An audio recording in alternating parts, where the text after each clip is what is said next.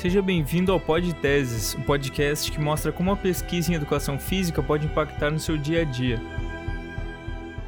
Seja bem-vindo, querido ouvinte, colega e amigo. Está começando mais um episódio do Pod Teses. Para você que já percebeu que eu não sou o professor Gustavo Freitas, meu nome é Pedro Pereira e eu sou acadêmico do curso de Educação Física da Universidade Federal do Rio Grande, a FURG, além de aluno do professor Gustavo. E hoje eu estou aqui para apresentar a vocês o convidado do nosso bate-papo leve e responsável da semana. Licenciado em Educação Física pela Universidade Federal do Rio Grande entre 2021 e 2022, quando defendeu seu trabalho de conclusão de curso intitulado O Olhar Docente sobre a Inclusão Escolar de Alunos com o Transtorno do Espectro Autista nas Aulas de Educação Física.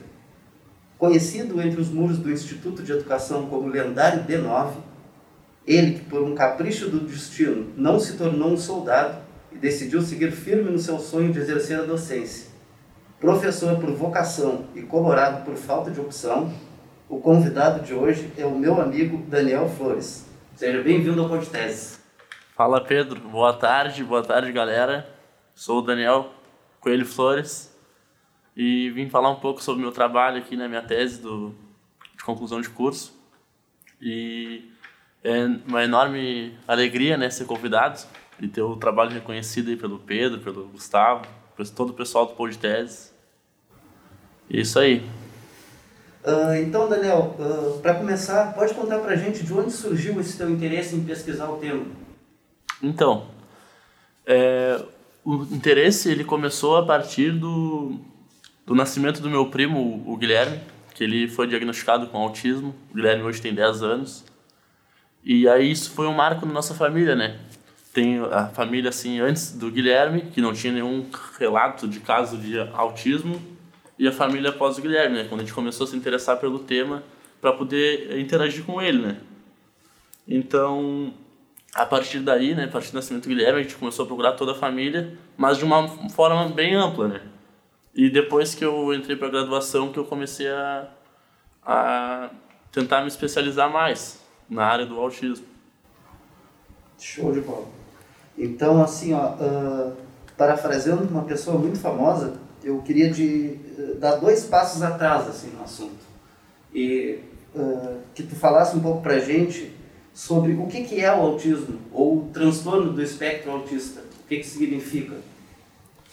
Então, Pedro, o autismo ele começou ali... É, começou não, ele já vem de muitos, muitos anos, né? Mas ele começou a ser estudado lá por 1943, 1944, que foi quando o Léo Kanner ele pegou um grupo de alunos lá e começou a estudar aqueles alunos tinham uma característica é, predominante neles, né? um pouco diferente das, vamos dizer assim, tipicamente comuns para a época, né? E aí ele, ele viu que tinha um é, desajeitamento motor, uso, pedante na fala, é, comportamentos disruptivos e chamou isso de psicopa psicopatia, psicose infantil. Chamou de psicose infantil. E mais ou menos na mesma época, Hans Asperger, ele começou também a estudar essa até então uma síndrome, né, que não não tinha tantos relatos. Eles não se conheciam, por isso que na mesma época eles chamaram de duas coisas diferentes.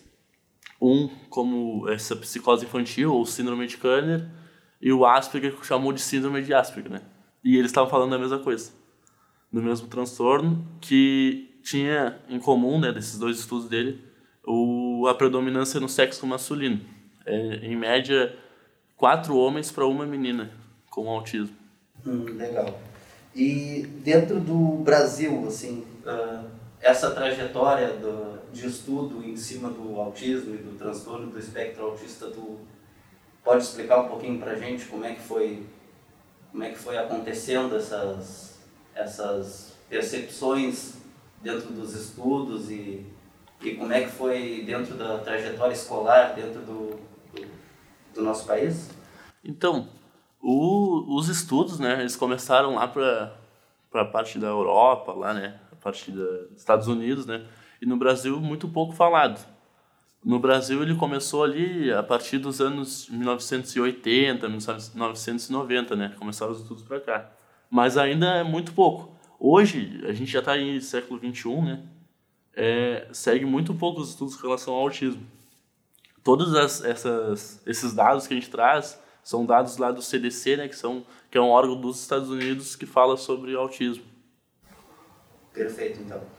E entrando mais na, no aspecto técnico do teu trabalho, eu queria que tu contasse para a gente o porquê que tu escolheu uh, pegar uma visão do olhar docente. Uh, por que motivo tu escolheu fazer esse recorte sobre a ótica dos professores e que resultados que tu esperava encontrar a partir dessa perspectiva.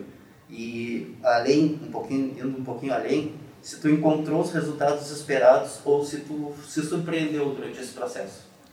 Então, é, como eu tinha comentado lá no início, né, nós, é, depois do diagnóstico do Guilherme, a gente começou a, a, pesquisar um pouco mais sobre o autismo, né, que até então era diferente de nós.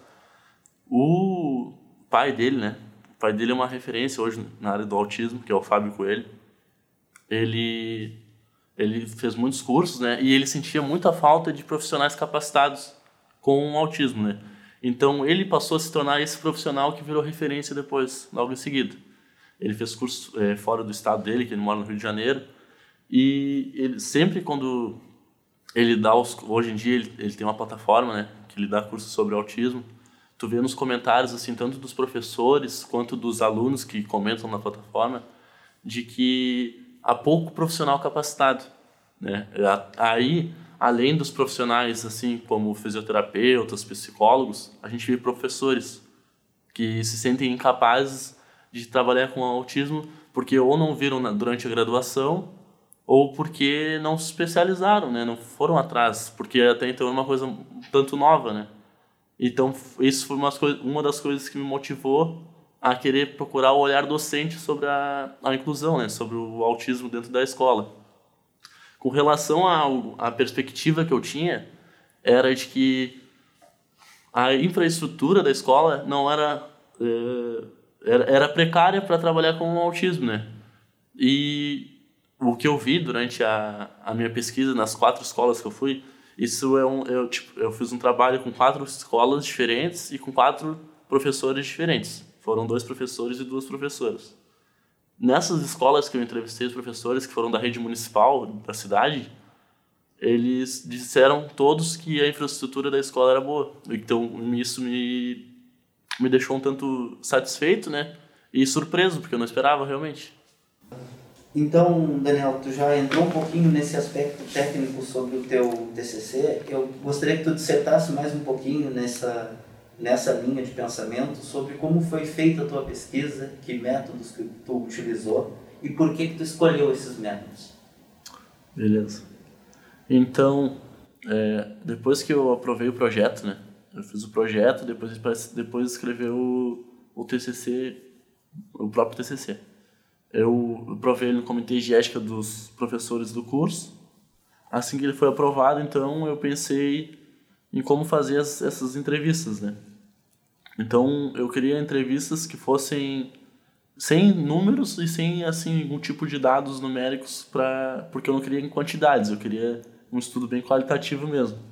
Então eu fiz lá uns, uns não sei se eu posso chamar de pré-requisitos, mas o quem que eu queria atingir com as minhas perguntas. Né? Então eu escolhi dois professores e duas professoras de educação física da rede municipal de Rio Grande que tenham tido alunos com autismo. A minha ideia era que chegasse alunos que tenham tido alunos nos anos finais do ensino fundamental. Então eu pensei em entrevistas semi-estruturadas que e com, com algum roteiro ali, mas num roteiro que não podia, não precisava, é, não precisava se guiar na risca por ele. Era mais para ter uma, uma direção do que eles queriam falar. Então eu fiz uma chamada de vídeo com cada um e cada uma pela plataforma Google Meet e a partir daí então daquela conversa eu fiz gravação de áudios de toda a entrevista. Depois que eu fiz a, a gravação da entrevista, eu transcrevi toda ela na íntegra, todas, as todas as entrevistas eu transcrevi, para a partir daí então eu começar a fazer o estudo dos dados que eles tinham me trazido. Então eu usei análise de conteúdo de Bardan, que tu, tu divide né, em pré-análise, exploração dos materiais e tratamento dos resultados. Essa pré-análise, então, era seria essa entrevista que eu fiz com eles, com, pela Google Meet. Essa exploração dos materiais, então, depois do, do, do texto transcrito, né, do áudio transcrito, era a exploração dos materiais. Então, o que seria a exploração dos materiais? Separar unidades de contexto, unidade de contexto, depois separar unidades de registro, que se aproximavam, e a partir dessa aproximação das unidades de registro, eu fazia a, a divisão de categorias com unidades de registro que se aproximavam. Então eu escolhi, fiz quatro categorias, né, para depois começar então o tratamento dos resultados. Essas categorias eu chamei de apoio pedagógico ao professor de educação física para e na inclusão, de estudantes com autismo. A outra categoria, então, seria a formação inicial e continuada de professores e professoras de educação física para atuar com e na inclusão escolar de estudantes com autismo. Pensei também em estratégias pedagógicas utilizadas na e para a inclusão de alunos e alunas com autismo nas aulas de educação física. E a quarta é a inclusão de alunos e alunas com autismo nos documentos norteadores da educação.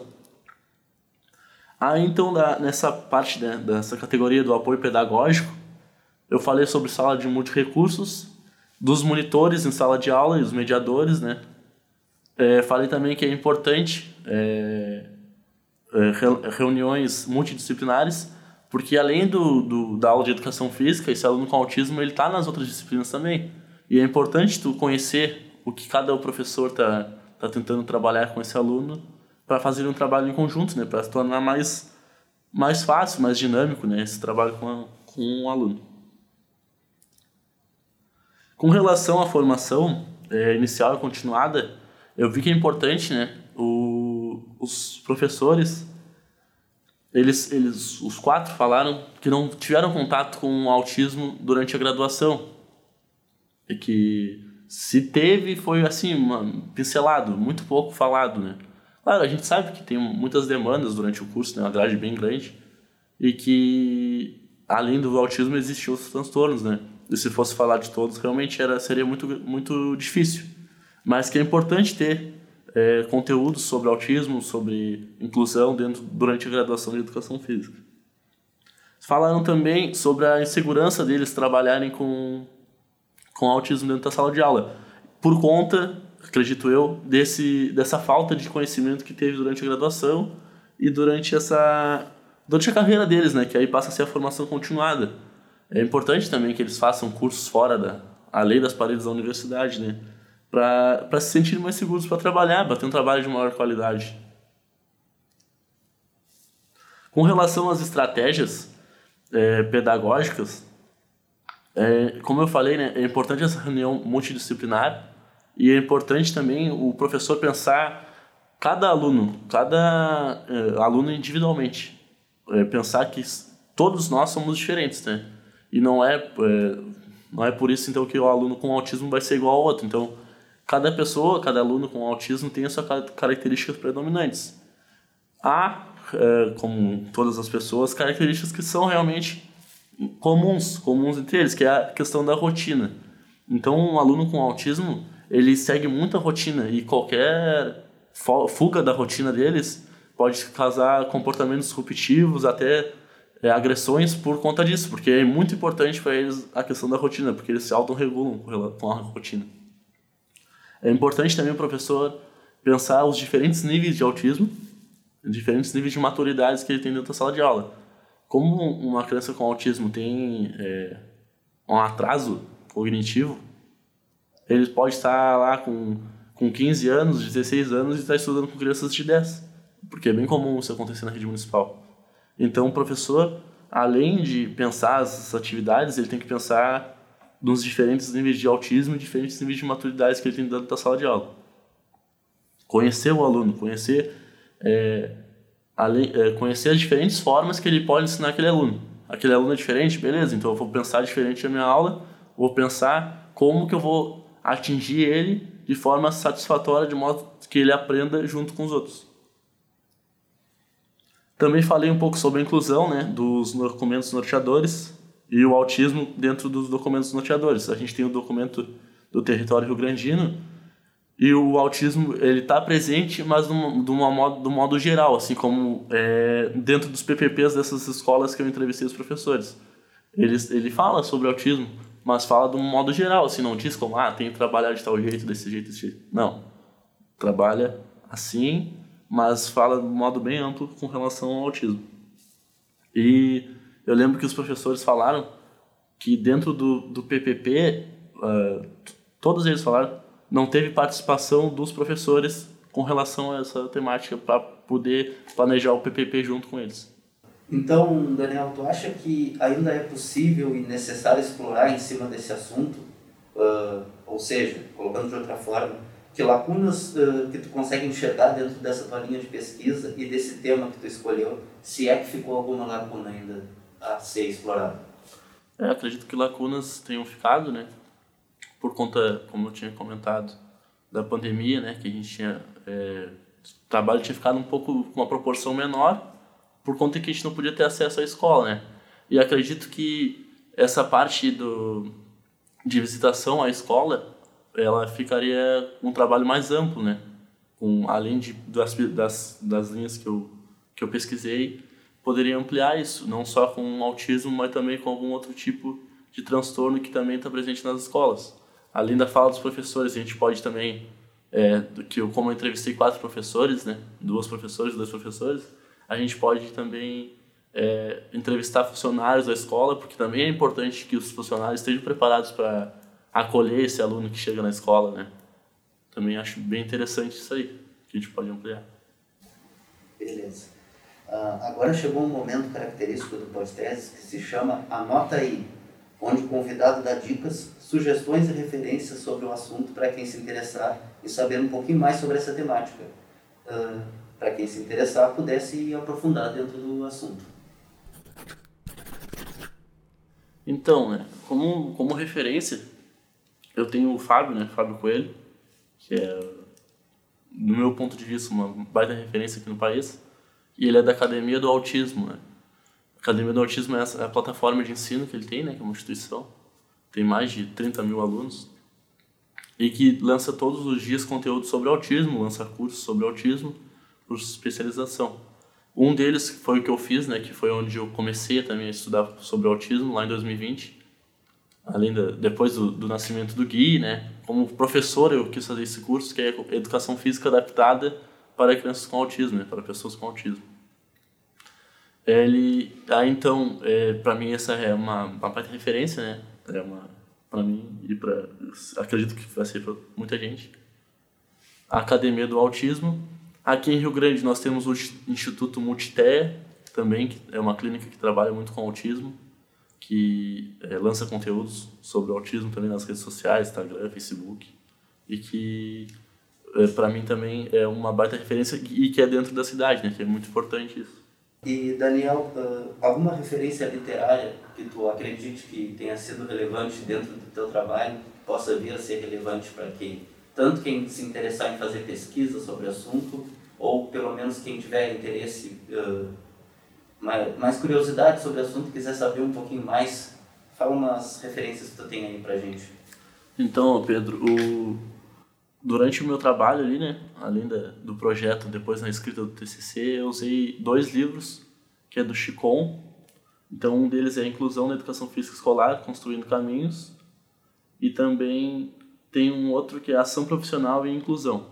É deles e de outros autores, né. É, ele é uma baita referência, assim, o livro é bem grande, é, ele organizou esse livro e traz bastante autores dentro dele, de diversas áreas, né e que é uma baita referência muito interessante. Daniel, muito obrigado pela tua presença, pela tua disponibilidade em vir aqui conversar com a gente, compartilhar um pouco do teu conhecimento e da tua pesquisa com a gente. Uh, muito obrigado. Muito obrigado, Pedro. É, como eu falei lá no início, é um, uma baita alegria né, voltar na, na FURIC, como agora como professor, como professor formado pela FURIC, e, e dar essa essa fala com vocês aqui sobre um tema que, que é hoje para mim é, um, é uma prioridade estudar o tema, como eu sei que para ti é, para outros colegas é, e, e realmente é muito bom estar aqui de novo e que eu possa voltar agora tentar fazer um mestrado, uma, uma pós-graduação e destinar meu, meus estudos para a área do autismo. Perfeito, Daniel. Então, obrigado. E lembrando a todos que os links das referências estão disponíveis nos comentários e que você pode interagir conosco pela nossa página no Instagram, o arroba enviando críticas, sugestões ou para divulgar seu trabalho.